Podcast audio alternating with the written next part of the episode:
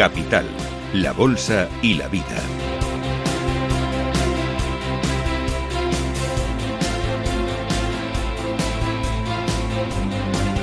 Luis Vicente Muñoz.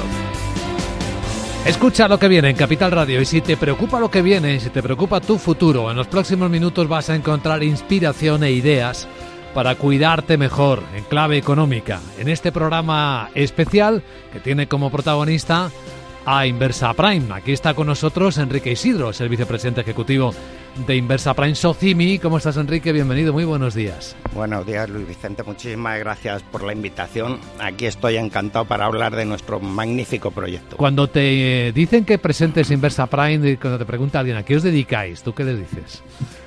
Somos una, somos una Socimi eh, dedicada, centrada en un nicho de mercado que es el residencial de las personas mayores. Con un producto que hemos traído a España, que es la vivienda inversa. La vivienda inversa es el producto más flexible, transparente y justo que sirve para ayudar a nuestros mayores a la licuación de la vivienda, a la monetización de la vivienda, en definitiva, a darles la capacidad de mejorar su capacidad o su, su calidad de vida eh, eh, posterior a la jubilación. Pues seguro que ya hay muchas personas que han subido el volumen de su radio al escuchar esto. Porque es un tema bastante importante en un país en el que la generación del baby boom se acerca a ese momento decisivo en el que necesita mantener su calidad de vida. Y aquí tenemos una herramienta que puede permitir que eso sea una realidad. Y si hablamos de conocimiento y estudio de este momento sociológico, una auténtica autoridad es que nos acompaña aquí, que es José Antonio Erce, es profesor de Economía en la Universidad Complutense de Madrid, experto en longevidad y pensiones, también es socio fundador de LORIS, que significa Longevity and Retirement Income Solutions, es decir, longevidad y soluciones de ingresos para el retiro para la jubilación. ¿Cómo estás, querido profesor? Este, bienvenido. Muy buenos días, Juan Vicente. Encantado de, estar aquí. Muy bien, adelante con, con, estas cosas tan interesantes. Sí, sí, vamos a conocerlo a fondo. También está con nosotros otra autoridad y estudioso investigador en esta materia. Miguel Usabel es profesor de Economía Financiera, dirige el máster en Técnica y Práctica Aseguradora y Actuarial Internacional en la Universidad Carlos III de Madrid. Querido Miguel, bienvenido. Hola, muy buenos días. Muchas gracias por la invitación y encantado de colaborar en este, en este programa y en el inicio de este, de este aspecto tan interesante, la financiación de los mayores, ¿no? que vendrá sin duda en el futuro. Sí, sí, lo tenemos aquí delante de nosotros. Es un desafío, seguramente para muchos.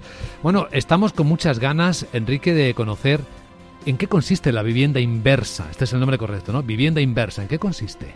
Así es, vivienda inversa.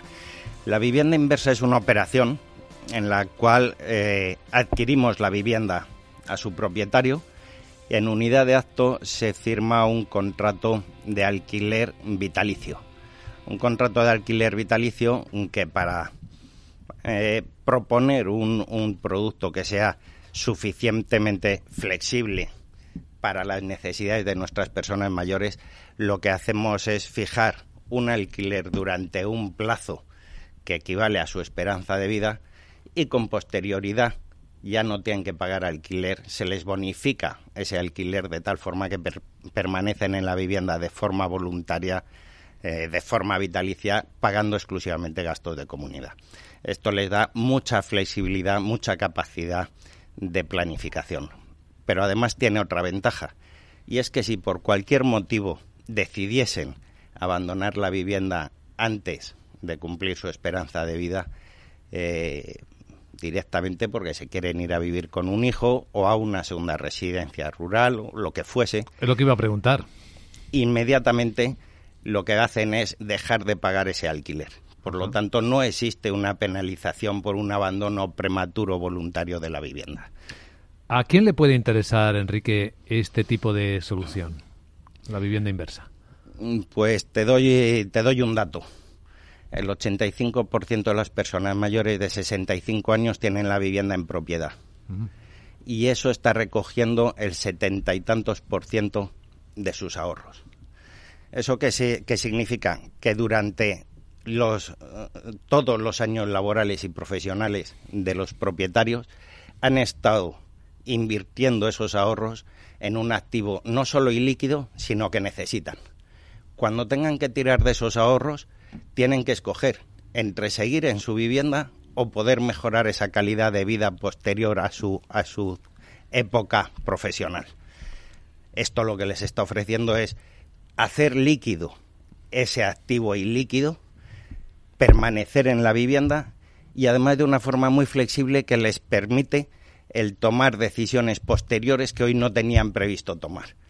Como por ejemplo, te decía, abandonar la casa por necesidades obligatorias o voluntarias. Eh, eh, considero importantísimo, nosotros a, fecha de hoy tenemos eh, más de 230 activos, no tenemos dos contratos iguales.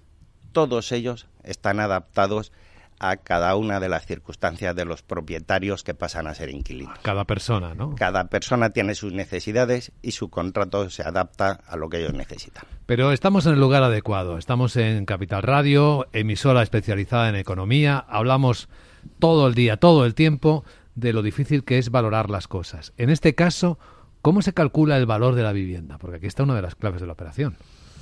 Estás hablando de calcular el valor de la vivienda.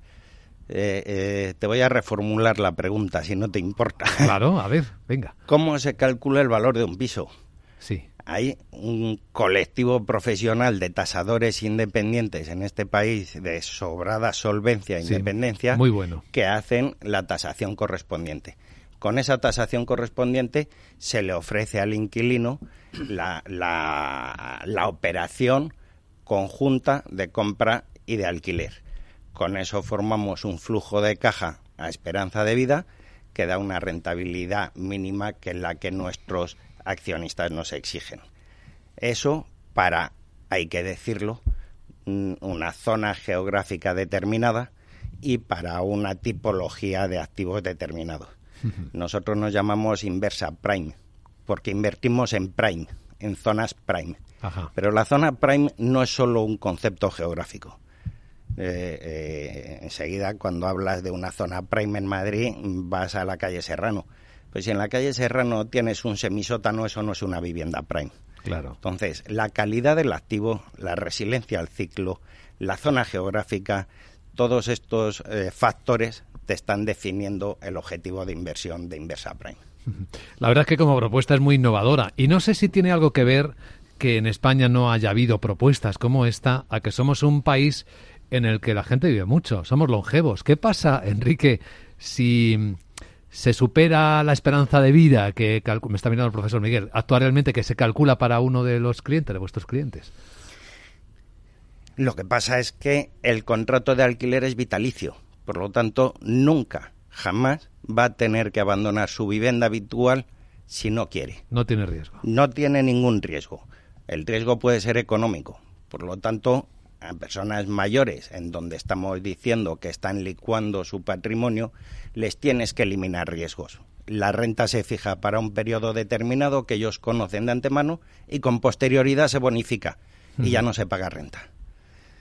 Cuando por decisión voluntaria, obligatoria, no sigue, ¿cómo funciona el sistema? Cuando no se alcanza la esperanza de vida estimada, que sería otra forma de preguntarlo. Eh, ten en cuenta que hay un contrato de alquiler en vigor. Sí. Cuando yo ya no uso el contrato, yo ya no pago el alquiler.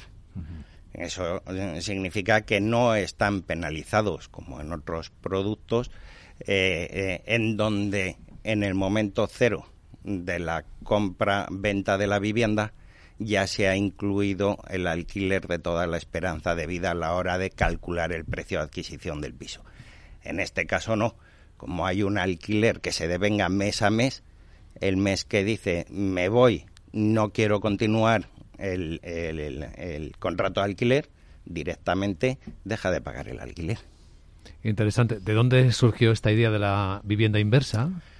Pues me gustaría decir que es una idea que, que fue nuestra, pero la idea que tuvimos fue traerla de otros sitios donde funciona. ¿Otros países? Otros países. Eh, tenemos eh, Inglaterra o Francia, donde este es un producto eh, común, donde funciona. Y, en España, cuando se ha hablado siempre de la monetización de la vivienda de las personas mayores, es un tema tabú. Entonces lo que buscábamos es por qué funciona en otros sitios y por qué aquí no. Y dimos con este producto. Si yo a un producto de personas mayores le doto de transparencia indispensable, todos, todos nuestros contratos eh, están adaptados, se negocian con dos generaciones, eh, no solo con los titulares. Eh, esto estamos auditados por una de las Big Four, estamos cotizados y presentamos nuestros datos. Nuestra fiabilidad y transparencia es impecable. Punto indispensable. Y el segundo es el producto en sí mismo. Estamos dando un producto que no solo de los que existen en el mercado es el que mejor valora el activo, sino que además eh, tiene una flexibilidad que los demás no tienen. Y eso, eh, pues para personas mayores, que normalmente sus decisiones vienen por causas sobrevenidas, no les estoy obligando a tomar decisiones hoy. Hmm. Las tomarán cuando consideren si lo hacen. Sí, sí, interesante. ¿Cuántas viviendas tiene ahora mismo en cartera inversa Prime? ¿Qué tipo de casas son las que son adecuadas? Bueno, nos ha dado una pista, ¿no? Lugares Prime, pero ¿cuántas hay ahora mismo? A, 30 de junio teníamos 233 activos adquiridos, eh, principalmente en Madrid y Barcelona, eh, y ya estamos empezando a abrir la huella, País Vasco, Valencia, Sevilla, Málaga. El proyecto nació en 2017 vamos poco a poco creciendo y teniendo en cuenta que es que es un negocio granular, que es piso a piso independiente sin relación entre ellos, la masa crítica y la capacidad de gestión es importantísima. Entonces vamos poco a poco creciendo. La mayor parte la tenemos en Madrid y en Barcelona y en lo que nosotros calificamos Prime A y A tenemos eh, cerca del 88% de los pisos. En estos tiempos, como sabes, Enrique, no solo hablamos de valoración económica, sino también de valoración ESG, ¿no? que cumpla criterios o tengas impactos positivos en el área medioambiental, de gobernanza, impacto social. ¿Aquí hay criterios ESG también en Inversa Prime? Eh, yo acostumbro a decir que no hemos tenido que aplicar políticas ESG porque nuestro modelo de negocio es ESG por definición y empiezo por la gobernanza. Como, empresa cotizada que somos con ánimo de crecimiento, nuestra gobernanza no solo está preparada para la empresa que tenemos hoy, sino también miramos al futuro porque queremos seguir creciendo en los próximos años eh, de forma relevante. Entonces, en términos de gobernanza interna, creo que estamos francamente con muy buena nota. Si nos vamos a la cuestión medioambiental, eh, nosotros eh, los activos que, adquirimos eh, les adquirimos con el espíritu de volverlos a colocar en el mercado una vez se queden libres. Simplemente por obtener la rentabilidad adecuada de esos inmuebles, invertimos en ellos para ponerlos en las mejores condiciones en el mercado. A fecha de hoy te puedo decir que hemos reducido la huella de carbono y el consumo energético en más de un 50% en todos los pisos que ya hemos intervenido para volver a meter al mercado. Y si me voy al tema social, ¿qué quieres que te cuente? Esto es una necesidad que tiene este país, que es el, dotar a las personas mayores de los recursos necesarios para mejorar su calidad de vida, sabiendo que tienen un patrimonio que se lo pueden permitir, pero que simplemente tiene un problema de liquidez y necesidad de uso. Estamos hablando de un porcentaje que hoy es el 14% de la población pero que, que vamos a llegar, viene la generación baby boom. Yo voy a ser uno de ellos, de los que se jubilen en los próximos años. Eh, nuestro sistema de pensiones nacional mm, le conocemos. Es necesario poner en el mercado todo ese patrimonio inmobiliario que hoy está absolutamente inmovilizado, sabiendo que sus propietarios además necesitan ponerlo términos sociales, mm, creo que el poner este producto en el mercado dotado de la transparencia y, flexibilidad que, lo estamos haciendo nosotros es una necesidad social imperiosa. Probablemente eso no, lo va a discutir nadie. Por contrastar las cifras, eh, José Antonio Erce, ¿cuántos mayores eh, somos en España más o menos o estamos ahí en ese perfil ahora? Pues eh, ahora mismo tenemos 11 millones en, en 2022, ¿no? 11 millones de personas mayores de 65 o más años. Solemos decir mayores de 65 años. No, no, es 65 o más años que representan un 23% de la población, que es de unos 47 millones de, de personas. ¿no? Estamos hablando, por lo tanto, de una eh, proporción muy, muy importante, con una esperanza de vida media, unisex, de 21,7, casi dos, eh, perdón, 22 años a los 65.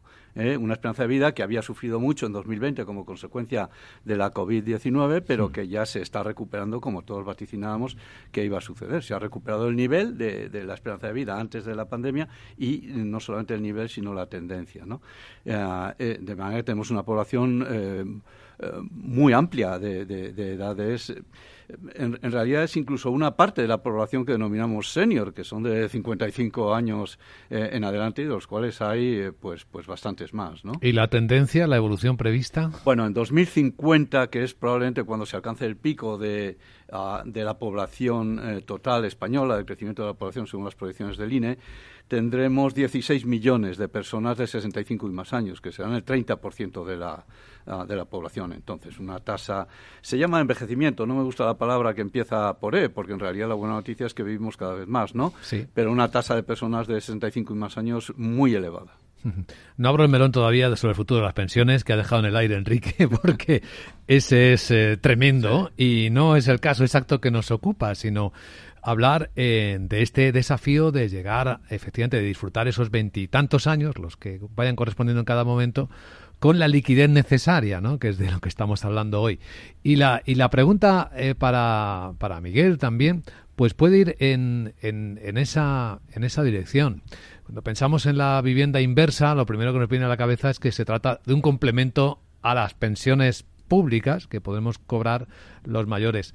Em, eso podría ser, podríamos verlo como una motivación para interesarse por, por este tipo de, de producto. Sin duda es así y, y, alrededor de un 40% de, de las operaciones que se realizan en este mercado de licuación, por decirlo de forma genérica, incluyendo también la hipoteca inversa, eh, tiene obedece a este motivo. Es un complemento es un complemento de la pensión. Complemento de la pensión, obviamente, porque la pensión intrínsecamente es baja o bien porque se proyectan necesidades futuras, bien por fragilidad, eh, un mermas en la funcionalidad, etcétera. ¿vale?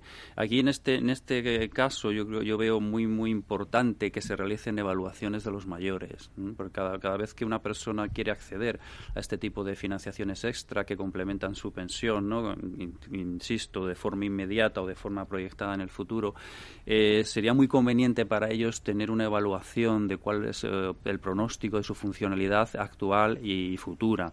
Pensemos que estamos hablando de personas normalmente superiores a 70 años. Pero sí, podríamos decir que la principal motivación, hasta un 40% de estas operaciones, el, el objetivo final es complementarla y también hacer alguna mejora digamos, estructural, mobiliario, electrodoméstico, que permita vivir en casa, porque el paradigma futuro de, de, atención al mayor va a ser siempre en el domicilio, más que la residencia, excepto los casos, vamos a decir, excepcionales o desgraciadamente inevitables, que tengan que acudir a un centro externo. Pensando en su riesgo de dependencia, ¿no? Exactamente. Yo creo que el domicilio va a ser, digamos, el centro de gravedad de la atención, ¿no? Hasta ahora el domicilio, bueno, pues es un sitio que estabas ahí, ¿no? Y, y cuando ya estabas un poquito más mayor, pues pues era la residencia, ¿no? ¿no? Pero a partir de la pandemia, ¿no? Y, por, otras razones sociales, ¿no? Porque cada vez es verdad que huimos del concepto de senior, ¿no? Del concepto de viejo, ¿no?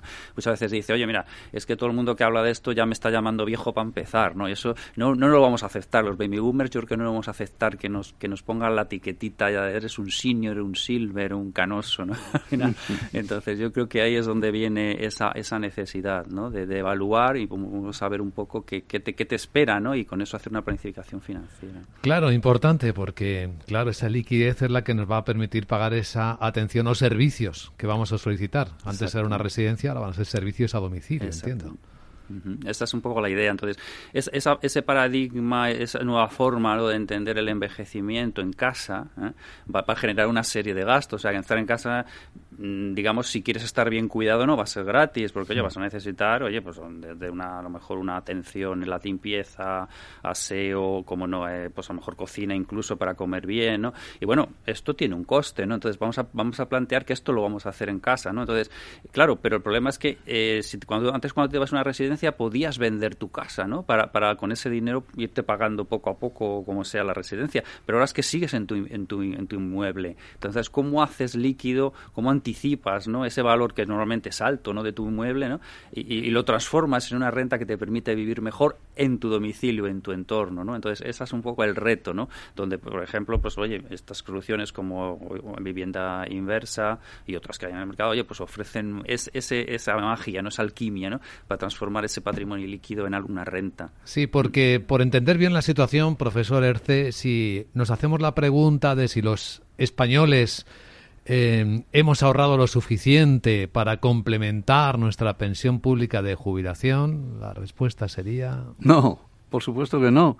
Eh, no hay más que ver eh, cómo estaba languideciendo el sistema de previsión social complementaria, los planes y fondos de pensiones convencionales, pero también pues multitud de productos afines, asegurados o no, que existen. Hay un porcentaje muy reducido de la población, concretamente de los asalariados, no digamos del resto de, personas, que tenía asegurado un complemento o que estaba participando en un vehículo previsional, pues promovido por su empresa o una asociación o incluso eh, la previsión social complementaria individual, ¿no? Eh, y, bueno, el número de partícipes está disminuyendo, del sistema están saliendo ya más gastos por prestaciones que ingresos por aportaciones, lo cual significa que poco a poco, pues eh, las comisiones de gestión, por bajas que sean, no permitirán pagar la luz de quienes se ocupan a, gestionar esos activos. El sistema estaba languideciendo. Ha sucedido algo el año pasado, que es la, nueva legislación de promoción de planes simplificados y fondos de pensiones, que, que puede ayudar a, darle un, un vuelco importante a la situación. Pero los españoles no habían ahorrado para su jubilación, habían ahorrado en forma de ladrillos y la cuestión es cómo convertir esos ladrillos en flujos de renta. Uno no se puede comer los ladrillos directamente, porque son bastante indigestos, yo ni siquiera me he atrevido a probarlo, ¿no? Pero mm, eh, es el caso de los baby boomers. El, primer baby boomer, eh, por así decirlo, se jubiló el año pasado, a finales del año pasado, y el último tardará casi 20 años en, jubilarse. Vamos a tener dos décadas en las cuales eh, millones y millones de personas se van a jubilar sin la garantía de unos complementos dignos de pensión. pero es que ya, ahora mismo hay millones de pensionistas a los que 300 euros, 500 euros al mes les vendrían muy bien no para vivir por encima eh, de un cierto estándar, sino para llegar a fin de mes eh, con una dignidad adecuada. ¿no? Entonces, eh, tenemos un problema de la seguridad social paga hasta donde paga. Y, no hay complementos instrumentados financieramente y desde el punto de vista asegurador suficientes para complementar esas pensiones. Pensando en la mente actuarial del profesor Usabel, ¿esto puede ser también para otras personas, además de las mayores? Eh, sí, sí que puede ser. Y os digo, hay otros casos, ¿no? Por ejemplo, uno puede ser si quieres eh, pues ayudar a tus hijos, ¿no? Una donación en vida. Tú, no, aunque no seas tan mayor, podrías, podrías, podrías utilizarlo.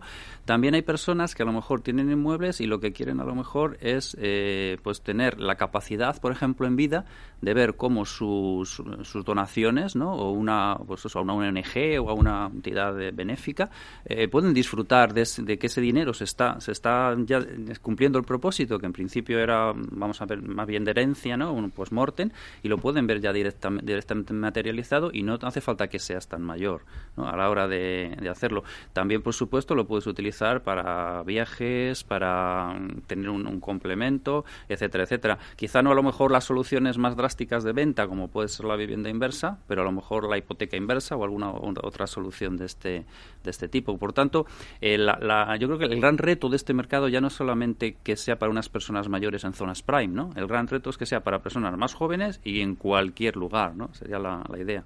No ha aparecido hasta ahora una pregunta, pero que está flotando en el, en el aire. ¿Y fiscalmente? Fiscalmente, bueno, a partir de, digamos, de la, de la, de la máxima que, afortunadamente se sigue aplicando en España, que a partir de los 65 las plusvalías, digamos, no se repercuten en IRPF, ya tenemos la primera, la primera ventaja, ¿no? Y luego, desde el punto de vista de, donaciones, sí que también tiene, sobre todo en distintos tipos de, de, territorio, ya sabemos que eso está un poco más parcelado. Por comunidades autónomas. Por comunidades autónomas, exactamente, pues sí que hay ventajas para este tipo de donaciones, sobre todo si son donaciones benéficas o donaciones a lo mejor intergeneracionales generacionales, pues sí que tienen cierta, cierta ventaja hacerlo en cierto momento, ¿no? Y otra, otra cosa también importante, que a lo mejor no, se ha convencionado, pero yo creo que también tiene sentido, y también un poco lo que estás comentando, y es a lo mejor anticiparte al ciclo inmobiliario. Es decir, a lo mejor una solución como, como la vivienda inversa, lo que te permite es ya materializar una venta a un precio que a lo mejor si tus perspectivas son pesimistas sobre la evolución del inmueble, pues las puedes materializar un precio interesante, lo que si esperas a lo mejor una venta futura, pues podría deteriorarse ese valor en, el mercado, ¿no? Entonces, bueno, da, da, bastante juego más allá del meramente complemento de, pensión. Lo que sí que es cierto es que por cómo están diseñadas y un poco también ofertadas en el mercado, siempre es a partir de unos 60 años, sería lo, habitual. Pero tiene sentido, ¿no? Porque has cumplido seguramente a esa edad, en algunos casos, ¿no? que has pegado la hipoteca directa, ¿no? Que ya, digamos, la has amortizado y ya el piso por fin, ¿no? Es tuyo, ¿no? Sí, ahí imagino, Enrique, que se trabaja como si esto fuera en el mercado financiero una opción de, de venta, ¿no? En su momento. A mí me gustaría dar un paso atrás porque hemos hablado de que la vivienda inversa vale para complementar una pensión escasa. Sí. Vale para mejorar tu calidad de vida disfrutar de, de, la oportunidad que tienes una vez cumplidas todas tus obligaciones profesionales, sirve para ver el efecto de tus donaciones en vida, pero también sirve eh, todo ello con un paraguas fiscal amigable hoy por hoy, pero también sirve para, para otro punto que yo considero que es importante, que es el terrible proindiviso hereditario la planificación hereditaria. Hay muchas familias que han sufrido mucho mm, heredando proindivisos. Mm. Y hay, hay mm, padres que simplemente por evitar a sus hijos pasar por un riesgo de, de ruptura familiar deciden de una forma fiscalmente eficiente hacer donación en vida o dejar liquidez a sus hijos creo que también es otro punto relevante que debe quedar encima de la mesa. Otra cosa, si me permitís interrumpir un momentito para completar la, opinión de, Enrique, y es que ahora mismo eh, muchas veces no hereda el hijo, hereda el nieto. ¿Por qué? Oye, esto es muy bueno, porque significa que vivimos mucho, ¿no? Y nos da tiempo a, tener dos generaciones, disfrutar casi de tres generaciones, ¿no?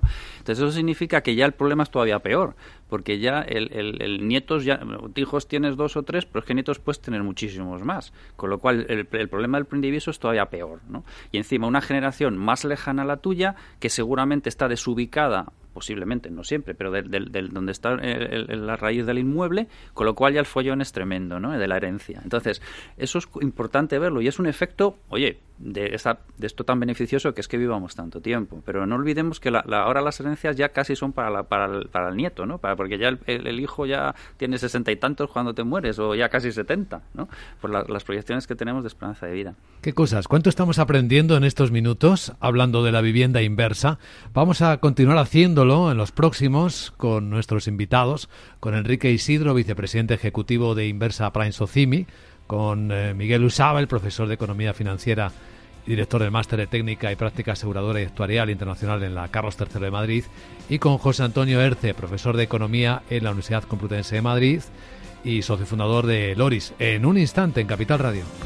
Capital, la Bolsa y la Vida, con Luis Vicente Muñoz. Continuamos en este programa especial en el que estamos haciendo un saludable ejercicio también de transparencia respondía con un tajante no el profesor José Antonio Erce cuando le preguntaba ¿Los españoles hemos ahorrado lo suficiente para complementar la pensión? Le dijo, no, no, no, diciendo, no, no, ni de lejos, ¿no? Esto justifica lo que estamos haciendo ahora mismo en Capital Radio, que es hablar de aquellos instrumentos que pueden complementar la pensión pública. Pensión pública que, que sí vamos a tener, ¿no? No confundir, ¿eh? Tengamos claro las cosas. La seguridad social española y la de la mayor parte de los países eh, nunca dejará de pagar pensiones, ¿no? Otra cosa es que sean tan buenas como lo que nos gustaría, que ya eh, en la actualidad y desde tiempos inmemoriales ha sucedido esto, pero la seguridad social podría incluso hacerlo mejor si sus entusiastas consiguen eh, llevarla a romper las fronteras de su sostenibilidad, ¿no? Yo creo que el único riesgo que hay para las pensiones públicas no son las personas o los críticos que se la quieren cargar, que no hay. Yo no conozco gente que se quiera cargar la seguridad social, salvo a sus entusiastas, que la llevan a forzar los límites de resistencia de sus finanzas, contaminando al resto de las finanzas eh, soberanas, de la deuda de nuestro país, y además contaminando a otros grandes programas de bienestar, como la educación o la sanidad, que a lo mejor se quedan sin recursos si nos empeñamos en seguir aumentando las pensiones por encima de lo razonable. Las pensiones no corren peligro en nuestro país. Pero por bien que lo hiciera la Seguridad Social, como ya hoy se necesitan complementos de pensiones, los millones de pensionistas necesitan hoy entre 300 y 500 euros al mes para llegar a fin de mes dignamente. En el futuro, millones de trabajadores seguirán necesitando estos complementos. Por eso, mm, es una pena que los baby boomers no hayan logrado ahorrar lo suficiente para su jubilación, salvo en ladrillos. Pero yo voy a hacer un vaticinio. Habrá una desamortización inmobiliaria tan descomunal en los próximos años que eh, los eh, hijos de los baby boomers van a tener que alquilar las viviendas de sus padres porque las soluciones de las que estamos hablando, de monetización de la vivienda, consisten en hacer una operación masiva de asignación de esos bloques de ladrillos y cemento que normalmente llamamos pisos, hacer una asignación a rentas vitalicias, a, la compra de cuidados de larga duración que crecientemente los españoles de una cierta edad eh, van a necesitar. Así que estás haciendo una predicción de la oportunidad de la idea de Inversa Prime y de la enorme, la enorme oportunidad de futuro. Todo indica esto, que los baby boomers van a tener que sacar sus viviendas a este mercado de la monetización. No necesariamente para desprenderse de ellas, pero sí de tal manera que finalmente el uso directo por parte de sus hijos como consecuencia de haber recibido una vivienda en herencia no va a ser lo que ha sido hasta ahora. Profesor Usabel, ¿algo que rebatir, por cierto, lo que dice el profesor Sí, yo quería hacer una puntualización sobre lo que ha comentado el profesor Erce. Eh, son dos matizaciones, ¿no? Una, una, es más bien técnica y es decir, vamos a ver, ¿qué es realmente la seguridad social? ¿no? Porque la seguridad social es como un ente que se sustenta en lo que sería la pensión que vamos a decir contributiva, ¿vale? Una pensión contributiva básicamente es que lo que vas a recibir de pensión es proporcional a lo que has estado aportando. Ya sabemos que no, no hay un sistema de capitalización, realmente no existe, nosotros no tenemos la garantía real, ¿no? Sino la confianza de que el Estado siga funcionando y siga detrayendo de las generaciones futuras ese dinero para pagar nuestras propias pensiones. Esto se llama sistema de reparto. ¿Vale? Y eso se aquilata, se, al final se, se, se, aúna en un concepto que se llamaba la seguridad social, ¿no? que, que va por ahí. ¿Qué está sucediendo en el futuro o qué sucede en otros países? Que el paradigma contributivo se está diluyendo en, en aras a otro paradigma, que es el paradigma asistencial, es decir, que la pensión pública solo cubra necesidades básicas, es decir, pensión para todo el mundo muy parecida independientemente de la contribución que haya hecho al sistema.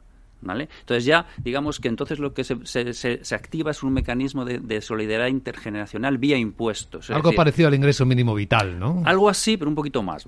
un poquito más. Un poquito más y más relacionado con la, con la jubilación, ¿no? Y por ahí lo que va a pasar es que al final el, lo que es el ente que llamamos seguridad social empezará a, perder importancia en aras a que, eh, digamos, esta financiación de esas pensiones asistenciales vayan vía impuestos. Es decir, que todos los españoles, independientemente de que exista una seguridad social nutrida con las contribuciones de los trabajadores, sino no, que vaya directamente vía impuestos, ¿no? Y esto puede ser oneroso, ¿no? En términos de impuestos. Ahora mismo estamos en un porcentaje muy bajo lo que son las pensiones o lo que es el PIB, pero podríamos llegar hasta el 13, hasta el 15%, hemos hecho cálculos en el 20, en el 2040, que puede suponer las, las pensiones. Entonces, para mí, la tendencia va a ser a, llevar, a salir del sistema contributivo y llegar de alguna forma de otra al sistema, al sistema asistencial. sería un cambio muy grande, ¿no? Porque necesitarías impuestos finalistas dedicados a pagar la pensión. Pero ya hemos empezado ese, ese proceso. Ahora mismo la seguridad social ya es deficitaria. Entonces, esa, esa trasvase en solidaridad intergeneracional a través de la, digamos, que, que, penetre los impuestos directos en la financiación de las pensiones, ya lo estamos viviendo. Bueno, yo no creo, de luego mis ojitos no van a ver un sistema de seguridad social universal, de prestaciones universales, que, que repongan el último salario medio en un 30%, pagado con impuestos. En, el orbe de los países eh, avanzados solo existe Dinamarca que hace esto, que paga con impuestos exclusivamente el tipo de cotización apenas llegan al 1% de los recursos que utiliza la, la, Seguridad Social danesa, pero paga una pensión básica del 30% del último salario. Yo no veo eso en nuestro país. Eh, aquí hablar de los tres pilares es eh, prácticamente cruzar una línea en la que ya ni te hablan, ¿no? Eh, si hablamos de, de diálogo con, con los responsables del sistema y por lo tanto creo que tenemos esta seguridad social de reparto contributiva eh, para, para largo, ¿no? para largo. Otra cosa es que vengan de algún sitio a, decirnos esto. Pero eh, cuando la seguridad social se hace universal, eh, en fin, no se paga el 28,3% por contingencias comunes del salario se paga bastante menos. Bastante menos. Eh, y, ese recorrido yo ahora mismo no, no lo veo. Vamos, estoy viendo aquí una perspectiva eh, de la diagonal de la vamos de la de la, eh, de, la, calle Miguel Ángel de, Miguel Ángel que nos lleva hasta las torres de la Castellana y, y de luego no se dibuja nada de esto en el, en el horizonte, ¿no? Pero es que ya estamos gastando más del 13, casi el 14% del PIB en pensiones. Es verdad que ha habido un chute ahora con, con la revalorización de las pensiones y el PIB todavía no es el de prepandemia ¿no? Eh, pero bueno, se corregirá un poco, pero no bajaremos del 12,5% del PIB y subir al 14 o al 15% lleva muy poco, muy poco esfuerzo y, lo vamos a conseguir en, pocos años, ¿no? Eh, no sé, yo me refiero a una situación que es eh, la que tenemos, que el sistema público de pensiones consume unos recursos descomunales, que no se puede subir su financiación vía cotizaciones sociales porque ya está muy distorsionado el mercado de trabajo que se enfrenta a la transformación digital que, lo está haciendo transitar hacia esferas desconocidas, ¿no? Y, que no estamos tampoco anticipando y, bueno, yo creo que la necesidad para complementos de pensiones va a seguir estando ahí. El único recurso que tenemos son las viviendas para atender en los próximos 20 años a, la jubilación de los baby boomers, porque olvídense del, del, mecanismo de equidad intergeneracional, eso no va a llegar recursos. ¿no? Y este es el panorama. Así que centremos nuestra mirada en cómo complementar la pensión y en el ladrillo que dice el profesor Erce. ¿Cómo eh, distinguir, eh, cómo encontrar las diferencias y qué le puede interesar a uno más? Esto se lo pregunto también a Enrique Isidro, de los productos que hay en el mercado para los mayores para complementar las pensiones. Porque si pensamos en vivienda, alguien va a decir, ¿qué diferencia hay entre la vivienda inversa y la hipoteca inversa? No tiene nada que ver, ¿no? La, vivienda inversa mm, lo que está haciendo es eh, monetizar tu patrimonio eh, con una operación de, de compra-venta y alquiler en unidad de acto de tu vivienda. La hipoteca inversa es una financiación, es una financiación con un colateral, una garantía, que es una garantía hipotecaria, eh, que tiene sus características particulares, que para una parte de la población en unas circunstancias socioeconómicas y eh, de edad determinadas puede ser interesante, pero no tiene nada que ver, son dos productos totalmente eh, diferentes. Eh, nosotros, cuando hablamos de vivienda inversa, hablamos de un producto que hoy se, se firma, se ejecuta y tú sabes cuál va a ser tu futuro sin ninguna incertidumbre por el camino. Porque tus riesgos, que el principal es la valoración de ese inmueble lo has vendido vendiendo el inmueble. Es decir, a las personas mayores si hay algo que les que les descoloca son las preocupaciones. Hay que dar algo transparente y hay que dar algo sin riesgos. Y eso es lo que lo que nosotros ofrecemos. Eh, eh, a mí me gustaría hacer una mención especial a cómo, cómo se acercan las oportunidades y no es a través de los propietarios. Los propietarios son personas eh, muy mayores hmm. y, y, normalmente el perfil es aquel hijo, 55, 65 años, con su vida hecha, su piso, sus hijos trabajando, pero sin capacidad de ayudar a sus padres. Él es el que busca la solución para que sus padres mejoren su calidad de vida, porque no necesitan heredar el piso, pero no quieren ver a sus padres viviendo eh, eh, bajo unas circunstancias o a un nivel que no es el adecuado para el esfuerzo que han hecho durante toda su vida. Así que son los hijos los que gestionan normalmente esto, ¿no? sí, sí, sí, este sí, sí, por supuesto. Eh, hay personas que hacen operaciones de vivienda inversa que son muy mayores, evidentemente necesitan ayuda. es más, no es que necesiten ayuda, es que las operaciones nacen con los hijos, en muchos casos eh, eh, con abogado, eh, por supuesto todas ellas en notaría y una transparencia total y absoluta. Entonces, de los productos que hay en el mercado, digamos que hay unos que son vía financiación, eh, financiación que en una inmensa cantidad de casos, terminada la financiación, vas a tener que vender el piso para hacer frente al principal de esa financiación, mm. principal más cargas. Pero bueno, es financiación. Dentro de las que son venta, el producto más flexible que hay hoy es la vivienda inversa. Y digo que es más flexible porque tiene todas las características mm, frente al propietario de la nuda propiedad, pero sin la rigidez de los cálculos de la nuda propiedad mm, por el contrato de alquiler que te comentaba antes. Sí. Eh, el sale and leaseback es una fecha fija, aquí es vitalicio, no tiene la rigidez de la fecha fija. Es decir, eh, dentro de las modalidades que tenemos en el, en el mercado de licuación de la vivienda, claramente eh, el mejor producto es, vivienda ¿Y el alquiler se actualiza según el IPC? No. ¿No? Sería otro riesgo. Hay que eliminar riesgos. Lo hemos fijado el primer día, cuota fija hasta que se empiece a bonificar el alquiler y desaparezca. Mm, eso detalle es interesante. Eh, Miguel, no sé si te quedaste a punto de responder algo antes o... No, no, no, simplemente... Bueno, si me permites algo completar alguna cosa, Enrique.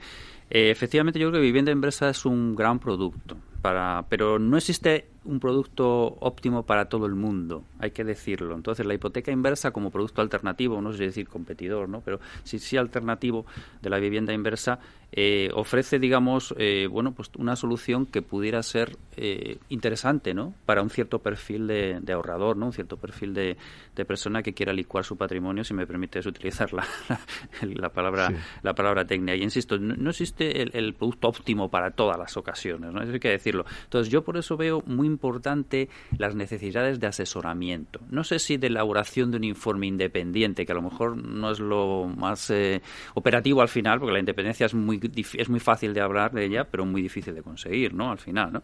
Pero sí que, eh, que el que tenga, que la persona que tome una decisión sobre cuál, cómo quiere licuar su patrimonio, cómo quiere transformar ese patrimonio, vamos a decir, inmobiliario en esa renta que le permita vivir mejor, pues lo haga, hombre, pues con la, la solución óptima para él, ¿no? Entonces, esa solución óptima depende de ciertas circunstancias, ¿no? que podemos citarlas. La primera es la edad que tengas. ¿vale? La segunda es en qué momento del ciclo inmobiliario vayas a realizar la operación. Tercera, cuáles son tus creencias sobre el, el, mercado inmobiliario. Es decir, qué va a suceder si eres, muy, si eres muy optimista o eres pesimista o eres neutro. Entonces, no existe una solución final. Bueno, tu patrimonio también, ¿no? El efecto fiscal también es importante. el efecto fiscal es más controlable, ¿no? Porque a no ser que se cambie de la noche a la mañana, que también puede pasar.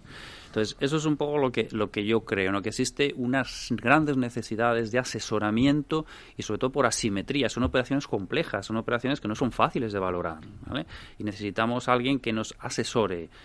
Informe independiente o no, yo lo veo muy interesante, porque al final cuando vayas a un notario, que un notario pueda revisar y que, tenga la certeza el señor notario de que se ha, sido informado y ha sido, digamos, plenamente consciente de la operación. Que lo has entendido, ¿no? Exactamente.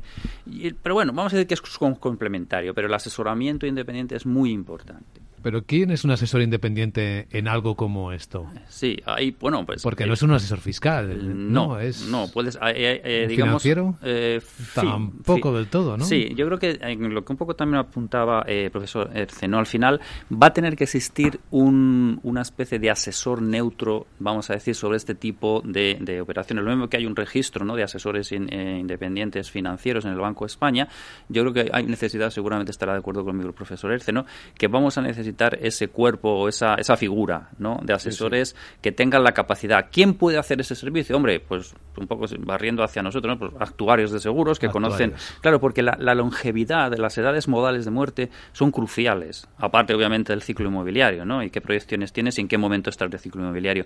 Pero esa esperanza de vida es muy importante. Y aquí traigo otro tema a colación y es la fragilidad de las personas. Es decir, una persona que intrínsecamente es frágil, normalmente por cuadros de comorbilidad, enfermedad, ya sabemos que las, las, enfermedades les gusta ir siempre juntas, ¿no? No suelen aparecer de forma individual, desgraciadamente, para los mayores. Entonces, estos cuadros generan, digamos, situaciones de fragilidad. Esa fragilidad lo que hace es tener, ofrecerle a la persona, desgraciadamente, un horizonte de vida reducido.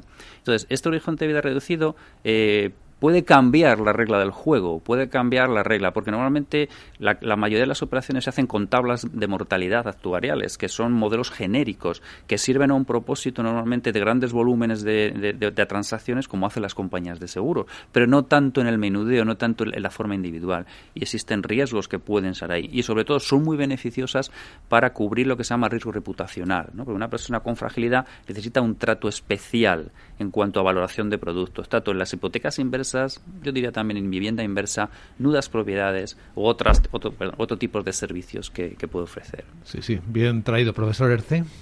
Bueno, yo creo que la monetización previsional de la vivienda, es decir, la licuación del activo inmobiliario que millones de hogares españoles tienen en sus carteras de, riqueza como prácticamente el principal ítem, eh, está a la vuelta de la esquina, lo no sabemos cuán lejos está la esquina, pero eh, está claro que tarde o temprano y más pronto que tarde va a estallar, digamos, en el sentido eh, positivo del término la necesidad de organizar todo este mercado. Productos como el que nos está presentando eh, aquí el vicepresidente de, Inversa Prime eh, son muy necesarios, van a ser muy necesarios. Organizar ese mercado significa, empezando por lo que acaba de decir el profesor Usabel, de, el asesoramiento independiente sobre la gama de productos existentes, pues también armonizar y homogeneizar el tratamiento fiscal de la media docena larga de productos que ya ya existen en, el, mercado, ¿no? Y se han mencionado aquí eh, unos cuantos, por supuesto, la vivienda, la vivienda inversa, ¿no?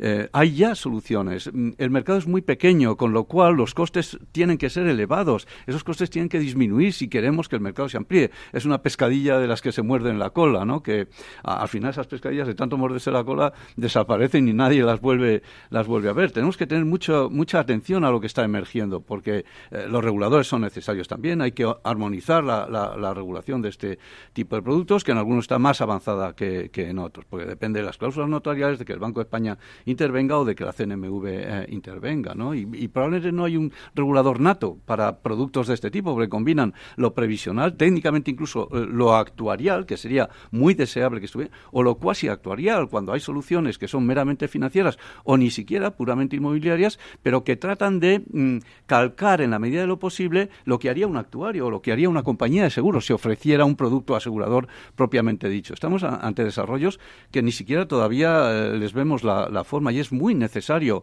eh, bueno, no solamente los pioneros de, estos mercados, como el caso que, tenemos esta mañana aquí, sino, en fin, muchas otras cosas que van a surgir. ¿no? la combinación de lo actuarial y lo previsional con lo financiero y con el inmobiliario requiere una especialización que ahora mismo, en fin, muy pocos agentes tienen. Y las OCIMI son bienvenidas en este sentido porque son un pilar de esta, de esta solución. Son gestores inmobiliarios muy especializados, muy pocas las hay en el ámbito previsional y de la monetización, de manera que bienvenidos, ¿no? Lo entendemos, estamos hablando de algo innovador en lo que nos está contando aquí hoy en Capital Radio el vicepresidente ejecutivo de Inversa Prime Socimi, Enrique Isidro. Enrique, por en los últimos minutos de este encuentro, información práctica.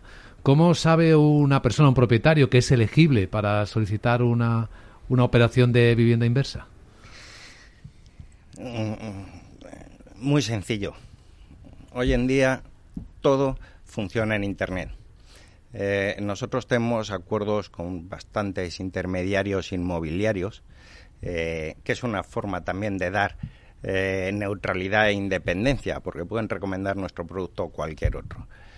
Eh, tenemos una serie de acuerdos, les facilitamos herramientas para que ellos a su vez faciliten el trabajo a sus clientes y, tenemos unas simulaciones muy rápidas. a través de una calculadora hecha ad hoc somos capaces de, en muy breve espacio de tiempo, darte en grandes magnitudes cómo, cómo sería la operación. En caso de que encaje, entonces ya empezamos a trabajarla más en serio, haciendo la tasación, hablando con el propietario, entendiendo sus necesidades y diseñando ese contrato que yo te decía que es un contrato individualizado. Pero lo primero es A mí las grandes cifras me encajarían o no. Eh, estoy hablando de minutos. En minutos puedes tener la respuesta. Sí, y eso incluye el lugar donde está el inmueble, la edad de la persona propietaria.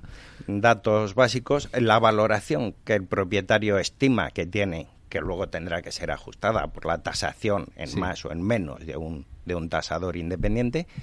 Y, tener una orden de magnitud de, de qué números estaríamos hablando. ¿Y el estado de salud cuándo aparece aquí? El estado de salud, nosotros a fecha de hoy, o sea, ten en cuenta que, Inversa Prime nace en el 2017 en un sector como es este, en el que estoy de acuerdo con una falta de regulación terrible. Somos pioneros, eh, somos líderes en, esta, en este producto y, nos estamos autoexigiendo mucho y evolucionando mucho en nuestras herramientas de trabajo. Eh, entonces, el estado de salud hoy por hoy lo que estamos considerando es que todas las personas que vienen a vernos tienen la salud adecuada y estimable a su eh, edad. Eh, no entramos en particularidad, ya entraríamos en, cuestiones de exámenes médicos, en cuestiones de demasiado complicado. Eh, vamos paso a paso, vamos evolucionando. El planteamiento es sencillo, ¿no? Claro. Muy sencillo, muy sencillo. Ten en cuenta que la cultura de este país es tengo que ser propietario de mi vivienda y lo contrario es un choque cultural. Lo primero que hay que rebatir es ese choque cultural que España es el líder, eh, eh, por supuesto europeo, no sé si mundial, en porcentaje de pisos en propiedad. A partir de ahí tenemos que seguir desarrollando, pero vamos paso a paso. Estamos, eh, estamos tomándonos en serio la necesidad que tiene este país de monetizar tu activo, que es la vivienda. Has definido muy bien qué es ser pionero. Enrique Isidro, vicepresidente ejecutivo de Inversa Prime Socimi, gracias por presentarlo hoy en Capital Radio. Muy interesante. gracias. Gracias a Miguel Usab, el profesor de Economía Financiera de la Universidad Carlos III, CEO de Anubis Analytics. También, gracias, profesor. Muchas gracias. Y a José Antonio Erce, doctor en Economía, socio fundador de Loris. Eh, eh, gracias por tan estimulante debate, profesor. Como Gracias a vosotros, claro que sí. Ha sido muy interesante.